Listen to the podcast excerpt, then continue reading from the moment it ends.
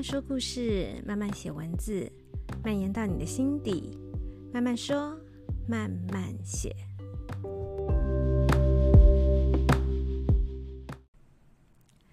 嗨嗨，大家这周过得好吗？上一集我们讲过显示生产者，嗯，我还蛮意外的。上一集的显示生产者，我收到了好几位显示生产者的回馈。果然，我之前真的太少聊这个类型了。然后上一集我其实也很简单，大概只讲个二十分钟吧，就很简单的聊了一下显示生产者的特质之后，收到好几位同样是显示生产者的朋友告诉我。嗯，他们有被说中的感觉，然后他们也有跟我提出一些他们的困扰等等的。然后呢，这一集我们就来聊显示者。显示者呢，是我在接触人类图，然后可能会有一些朋友来来询问咨询的这个这些案例中，最少最少最少看到有人。是显示者的是最少的类型，为什么呢？因为我觉得显示者他们自己觉得很清楚自己要做什么，自己正在做什么，所以他们不太会想要去咨询，即使他们可能遇到了一些人际关系的问题，或者是的确有一些工作啊、职涯上有遇到一些困难。他们还是觉得自己没有错，呃，问题不在自己身上，所以他们不太会去寻求其他人的帮助。这是显示者的特质哦。显示者呢，他的剑骨是空白的，但是他的喉咙中心是有定义的，而且喉咙中心会连接到某一个动力中心，也就是说，他们想要去影响别人，他们也绝对拥有这样的影响力。但是他们自己是没有执行能力的，因此，呃，如果你去看书的话，应该都会看到很多人都会说，显示者是最适合发起任务的。好，那这一点，显示者是最适合发起任务的这一点哦，我觉得会有两个问题哦。对于显示者来说，一个就是，第一是如果周遭都有人知道他是显示者。比如，比如说我是生产者啊，我是显示生产者，我知道我是要等待回应嘛，然后投射者是等待被邀请，那就会觉得说，诶，谁来发起？谁来发起？发现他是显示者，就会跟他说，诶，你赶快发起啊，赶快发起啊！有时候显示者会觉得，我发起什么啊？我又没有任何想法，为什么一直叫我发？我到底要发起什么？所以有时候显示者会被这个给惹怒，你 知道吗？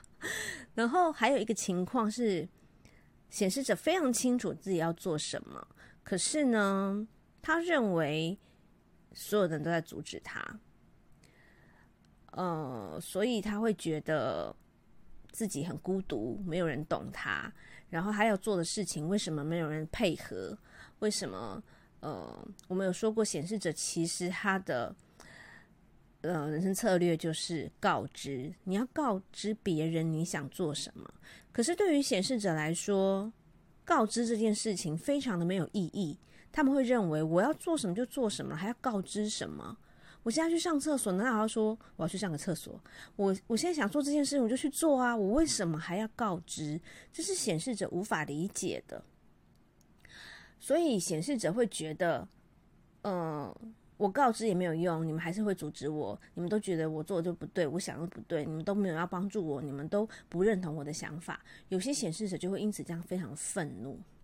好，那这样子就来就要讲到，因为显示者呢，如果以历史的历史的脉络来看，它比较像是君王，然后或者是嗯，反正就是比较独裁独裁者的那个角色，所以。独裁者怎么会觉得他今天要做什么决定需要去告知别人呢？如果是一个皇帝，然后呢，他今天想要想要吃什么，他觉得应该是你们要猜到我今天的心情想吃什么，我还要告诉你们，你们这些奴才 怎么会不知道我想吃什么呢？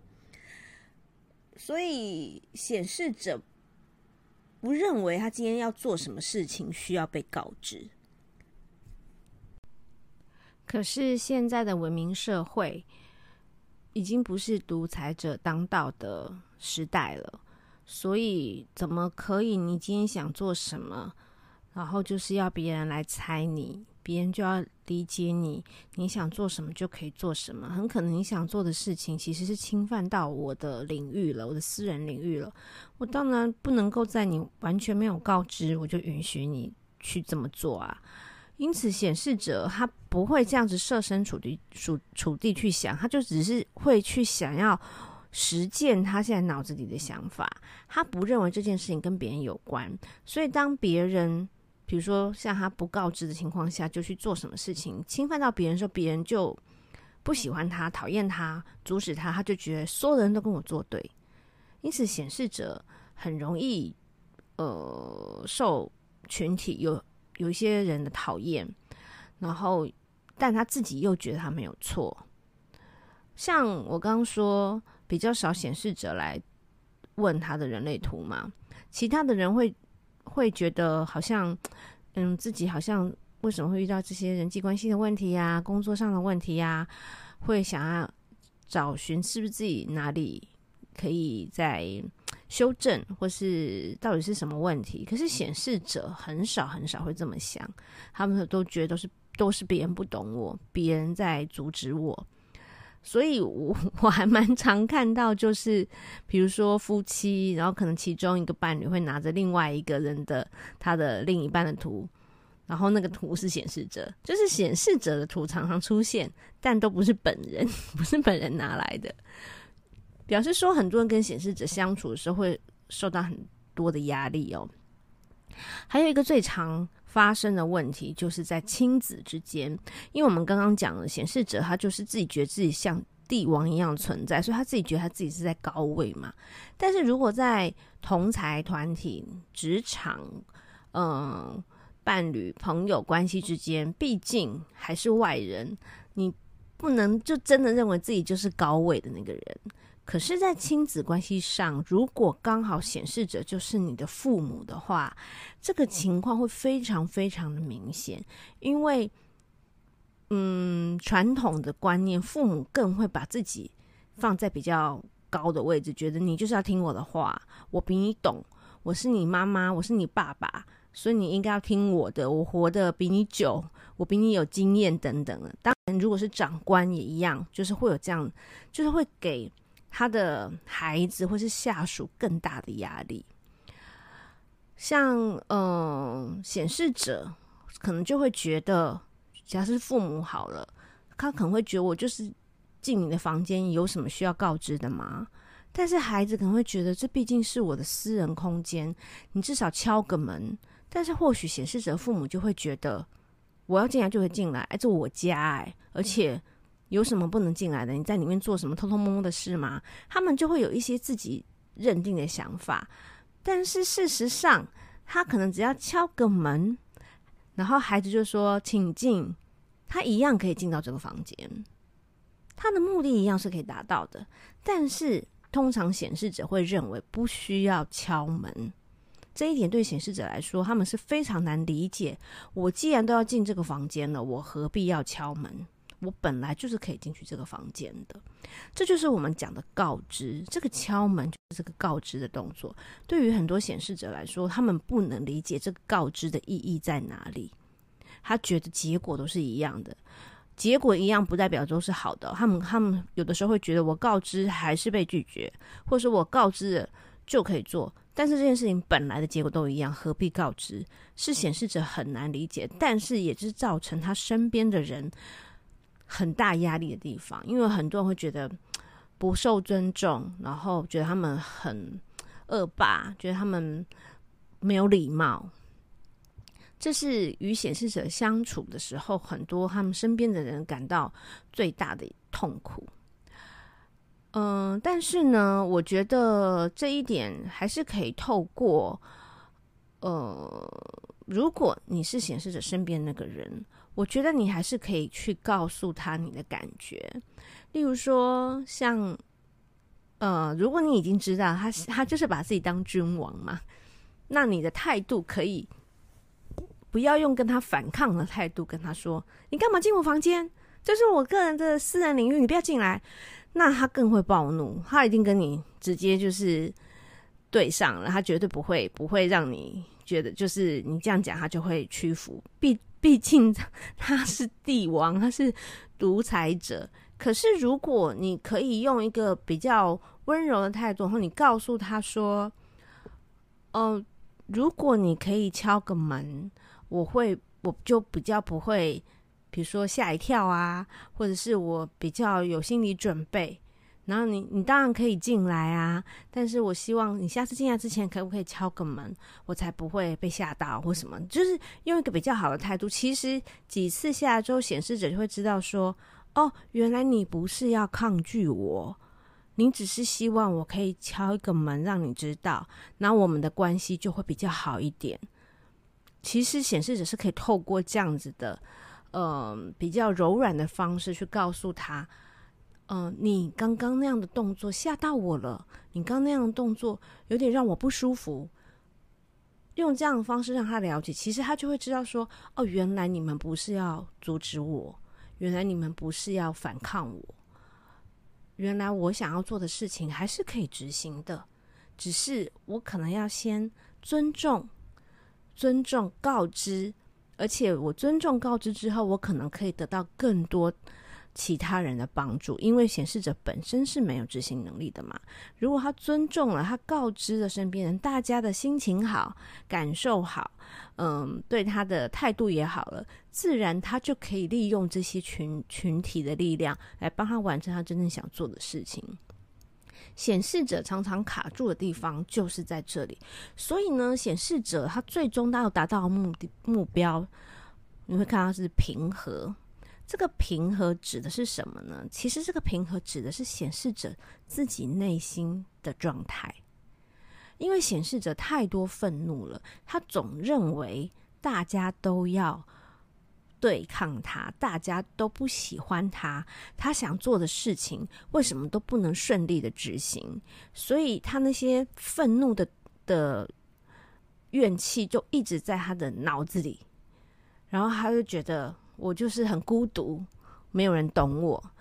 有一些比较不好的情况，可能他反而就变。假设他不是那种。有些就是比较外显的、外放的人，你会觉得他他就是一个非常没礼貌、很粗鲁或者很霸道的人。可是如果有些个性是比较害羞的，他可能容易走向比较自闭，然后被孤立。嗯，如果是在比如说学校啊什么，如果被大家排挤，他就像是某一种程度，不是那种暴力的霸凌，但是就是被孤立起来的那种霸凌，因为他。就不被理解嘛，那他可能也不想解释，所以显示者很容易，如果过得比较没有了解自己，其实可以透过告知，可以让这个关系改善的话，很容易就变成像，要不就是很粗鲁，要不就是很封闭。但是事实上，这些愤怒的情绪是可以透过什么呢？其实透过刚刚的告知就可以宣泄，因为他会发现。其实这个告知就是在他要执行动作前的第一步，第一个步骤。我先告知，其实有点像是一个，他还是可以把自己当做领袖啊，但是他就有点类似说，我今天要你们都，你可以心里想，你们都是我的军队，我现在要做一件事情了。好，那要军队做这些事情，你要不要先告诉他们你们要做什么呢？所以这个告知其实就是告诉他们，好，我们接下来要做什么。很清楚的告诉你的军队要做什么，然后接下来军队才知道怎么执行嘛。所以显示者如果知道这个告知其实就只是告诉你的军队要做什么，那他就可以想通这些事情。他然后他就会发现，当他在告知的过程，他心里的那些觉得别人都在抗拒他的那些怒气，其实会透过这个这个行动就抒发出去。然后他就会发现，哎，其实没有人在。阻拦我啊！没有人在反抗我啊！然后那个愤怒就可以消散。然后渐渐渐渐，他就会发现啊，其实好像没有像我想的那样，大家也其实没有那么讨厌我。诶，我的想法其实大家也蛮愿意执行的。他就可以渐渐渐渐达到了他内心一个平和的状态。所以，嗯，显示者，你说他很难搞吗？的确，因为如果他没有想通的话，蛮容易就是一意孤行的。可是，其实显示者他们真的有很多很棒的的一些，可能就是神来之笔，或者是他。其实我我蛮建议显示者啊，比如说他们适合的工作，可能就就是适合当，嗯，我觉得。当就是那种策略，好，他可以定一个公司的大的策略的这样的人是很适合的。他定出来之后，但他自己是需要别人来执行，他自己没有，他建股是是空白的嘛，他没办法执行，所以他需要很多人帮助他。那大家想一下，如果你是一个嗯、大公司的高阶的。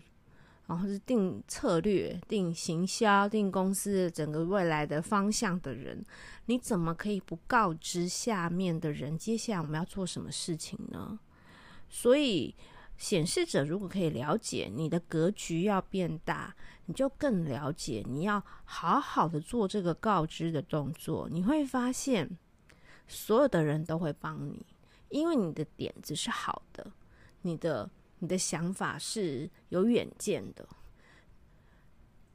那很多显示者会遇到说，好像我说出来，大家就都会说你这个点子不好，你这个想法怎么就是不太对，等等等等。或许你要想一下，是不是你告知的方式错误？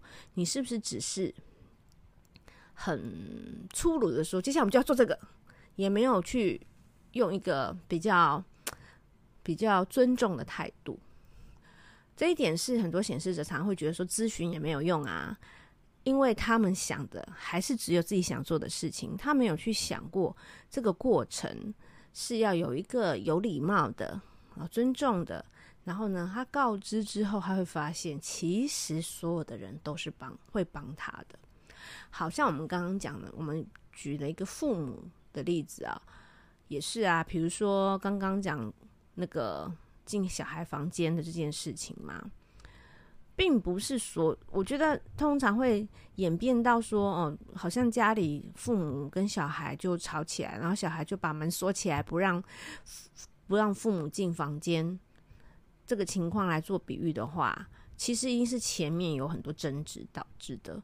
可是如果一开始这个父母就是非常有礼貌、很尊重，他今天要进房间，他就很有礼貌的敲门。然后孩子也觉得，嗯，我在你敲门之后，我开了门，你才进来。其实最后目的都达到了嘛。但是这个过程是让这个孩子是舒服的，这个父母也会觉得这个孩子并没有抗拒他。这个关系就是要这样才会是一个良性的循环。然后最后我我是觉得呢，还有一个小小的建议就是，我觉得。呃，当你在跟显示者反映，希望他可以告知的这个过程，我觉得可以加上一点点赞赏跟崇拜的语气。嗯、呃，就是例如，呃，你可能可以说：“哦，原来你要做的这件事情是真的很棒的。”可是，如果你可以事先是用一个比较。呃，温柔的态度，或是比较有礼貌的态度的话，我就不会一开始有那么多抗拒。要不然我就误会你了。原来你这个想法这么棒。事实上，显示者他们很多想法的确是很棒的哦。然后我觉得用这样的方式去说，会让显示者才会。你看，显示者以前就是君王嘛，君王就是要被崇拜啊。所以透过这样的方式，他们就会觉得哇，对呀。如果我本来这个。这个想法，我要做的事情这么棒，然后就因为这个过程不是很顺利，就浪费了我这个好的想法。所以我觉得可以可以稍稍，我刚刚的我刚刚的一个举例，但实际上要怎么讲，大家应该很多人比我更会说话。那我的意思就是，我觉得，嗯、我们常常在讲这个告知哦，要让懂显示者懂得怎么告知的重要的这个说话的艺术还蛮重要的，所以我觉得可以加上一点点赞赏他们、崇拜他们的这个这个口吻在里面，让他们更觉得哦，告知的重要性，告知可以让整件事情可以执行的非常顺利，然后可以达成我这个美美妙的我这个。奇妙的，我这个很棒的想法，这样子他们就会觉得，嗯，那告知这个动作是值得的，而不是像他们之前想的，觉得根本没有必要，反正，反正，反正告知就是一个没意义的，该怎么做就怎么做，我就是要做这件事情，这样子就会有点可惜啊。好，那我们今天显示者就先讲到这边，那下一集我们来聊什么呢？我我觉得可以再把生产者，我们我们讲显示生产者，但生产者呢，没有好好的再特别为他做一集。生产者其实也还蛮有趣的，嗯，你觉得生产者是很辛苦的供风供影吗？我觉得也不一定哦，我觉得生产者其实蛮幸福的哦。那我们下一集来听听看。好，那今天的慢慢说慢慢写就讲到这边喽，我们下一集见，拜拜。